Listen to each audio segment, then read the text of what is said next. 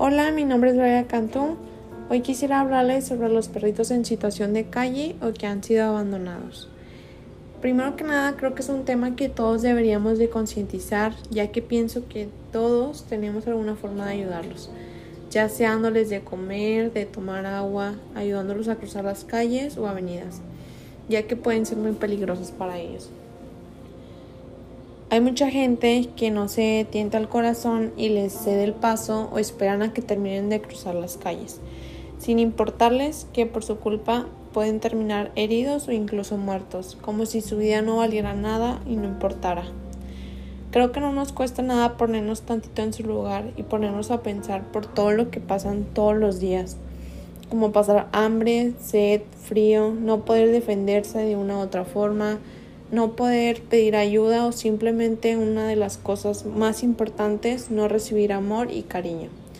Existen de verdad muchas cosas más que las antes mencionadas, desde simplemente acariciándolo o decir algo bonito.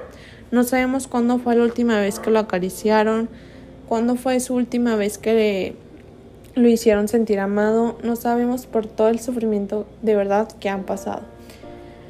Nosotros podemos ayudarles también no comprando, sino adoptando a perritos callejeros de algún refugio, perrera o simplemente de la calle. Estoy segura que tu vida cambiará por completo, como tú la de él.